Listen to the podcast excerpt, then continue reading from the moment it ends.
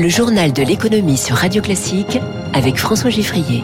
Radio Classique passe l'économie au scanner en trois titres. Auchan se remet à tourner autour de Carrefour. La voiture électrique, une batterie d'annonces hier. Et puis le télétravail fait plonger l'activité de la restauration. Reportage à suivre. Le télétravail, mais aussi l'état de santé des PME dans 5 minutes avec le patron de BPI France, Nicolas Dufourc, au micro de Radio Classique à 6h45.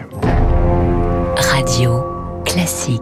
Si l'économie se racontait comme dans la presse People, cela donnerait l'histoire d'un je t'aime, moi non plus, mais si tu m'aimes. On parle d'Auchan et de Carrefour. Les marchés financiers adorent les rebondissements de ce flirt entre sexagénaires. Les deux géants français de la grande distribution ne veulent pas vieillir face à Amazon ou Lidl, et cela passe sans doute par un mariage. Bonjour Eric Mauban. Bonjour François, bonjour à tous. Le titre Carrefour a bondi de 5% hier après des informations de Bloomberg sur le dossier. Et oui, si les négociations pour un rapprochement Carrefour-Auchan n'ont pas abouti, elles n'ont pas été rompues. Les fonds d'investissement, notamment anglo-saxons, sont en embuscade, surveillant le dossier. Ils considèrent que la création d'un géant français de la distribution pourrait créer de la valeur. D'où l'idée de mettre quelques milliards sur la table aux côtés de la famille Auchan pour racheter Carrefour. Reste à mettre tout le monde d'accord sur le prix d'abord. La nouvelle offre pourrait se situer à 23,50 euros par action Carrefour, soit 2 euros de plus que l'offre précédente.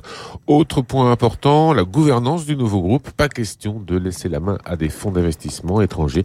Sera Auchan et la famille Muliez qui seront aux commandes du nouveau groupe.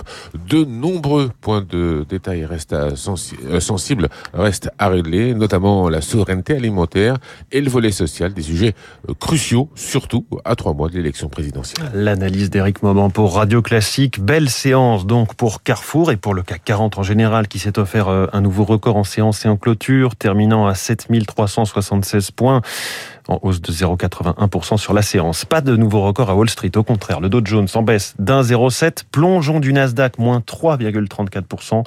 Les marchés américains s'inquiètent car la Fed veut s'attaquer plus fermement à l'inflation en envisageant de relever plus tôt que prévu et un rythme plus soutenu son taux directeur. Forte euh, chute du Nikkei également en ce moment, moins 2,66% à Tokyo. C'est devenu l'un des rendez-vous annuels de l'automobile. On ne parle pas du Salon de Genève ou de Paris, mais du CES de Las Vegas, qui n'est donc pas que le temple des startups. C'est aussi l'occasion pour les constructeurs traditionnels comme pour les géants de la tech d'affirmer leurs ambitions en matière de mobilité. Beaucoup d'annonces hier. Sony d'abord avec une nouvelle version de son prototype électrique.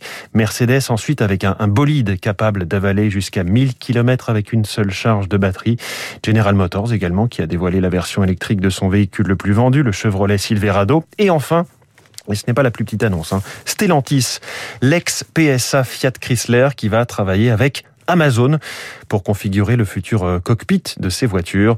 On le voit plus que jamais, les constructeurs et la tech vont travailler ensemble. Confirmation de Michael Lemouelik, directeur associé au BCG et responsable du centre d'expertise auto.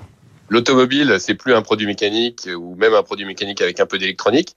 C'est même pas un ordinateur sur roue c'est une centaine d'ordinateurs tous ensemble. Donc c'est un peu comme un data center qui serait sur roue, chacune des voitures, et qui regroupe des natures d'ordinateurs qui sont très différents entre euh, l'ordinateur de la conduite autonome qui fait appel à l'intelligence artificielle, qui fait appel à des calculs extrêmement poussés et extrêmement rapides, versus des ordinateurs pour le châssis, pour la batterie, qui sont plutôt des ordinateurs industriels mécatroniques, ou des connectivités, plutôt comme un téléphone, ou des ordinateurs comme pour la console centrale qui sont plutôt des ordinateurs de console de jeu. Ces différents ordinateurs, en fait, ils cohabitent et ils doivent fonctionner ensemble dans une voiture et ça fait que la voiture est devenue un produit extrêmement tech. Michael Lemoilic sur Radio Classique, il est 6h42. Trois jours de télétravail obligatoire, quatre lorsque c'est possible. Vous connaissez cette nouvelle règle depuis cette semaine face à la fulgurance d'Omicron. Consigne manifestement suivie à en croire notamment les secteurs de la restauration et de la restauration collective qui voient leurs salles désertées.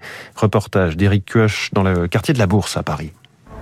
En face du palais Brognard, les salles comme les terrasses de restaurants sont désespérément vides. Devant la brasserie Le Trader, Laetitia, une serveuse, observe résignée cette scène peu commune dans le quartier, surtout à l'heure du déjeuner. Et oui, hein, on regarde s'il y a du passage, il n'y en a pas tellement. En général, on fait euh, entre 50 et 60 couverts. Là, on est à une vingtaine hier, une trentaine avant-hier. On attend, on espère, on ne sait pas trop quoi faire d'autre. Même détresse à la pizzeria d'à côté, l'Incontro. D'habitude, des légions d'avocats et de banquiers se battent pour avoir une table. Warren, l'un des responsables. On sentait la reprise, c'était bien. On avait de plus en plus de monde, on était très contents. Là, vous regardez, j'ai six clients. Il est midi et demi. Ça nous met plus qu'un coup de frein en fait. C'est un coup de poignard qu'on nous met. Si ça continue comme ça, on pense à mettre la clé sous la porte réellement. La situation n'est guère meilleure pour les restaurants d'entreprise. Les bureaux se sont vidés et malgré l'embellie de cet automne, le secteur accuse le coup. Frédéric Galliat, directeur général d'Elior Entreprise. Depuis le retour des vacances d'été, on avait euh, réatteint un plateau d'activité euh, qui était aux alentours de 70% d'une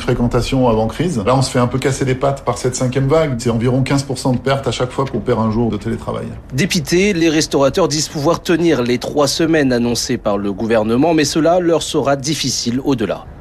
Éric Koch sur Radio Classique. Et puis Boeing se remet peu à peu de la crise du 737 MAX. Ce modèle interdit de vol pendant des mois après deux crashs.